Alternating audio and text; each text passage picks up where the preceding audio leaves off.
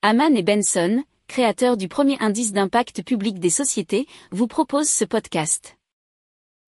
Haman and Benson.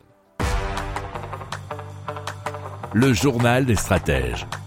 On passe à la taxe carbone et l'Union européenne a approuvé une réforme majeure du marché du carbone. C'est le système qui, qui permet aux entreprises de compenser leurs émissions de gaz à effet de serre.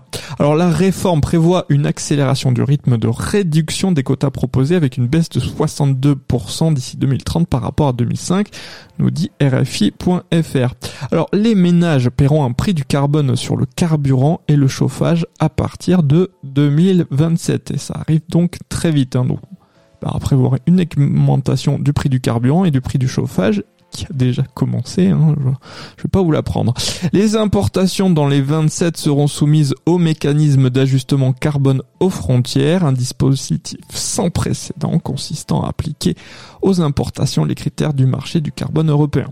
Alors un fonds social pour le climat de euh, environ 87 milliards d'euros sera créé en 2026 pour aider les micro-entreprises et les ménages vulnérables.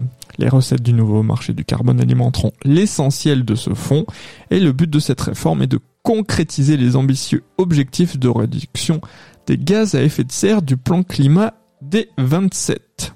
Pour approfondir ces sujets, abonnez-vous à la newsletter de Haman et Benson et écoutez nos autres podcasts que vous retrouverez dans les notes de l'émission ou sur notre site internet.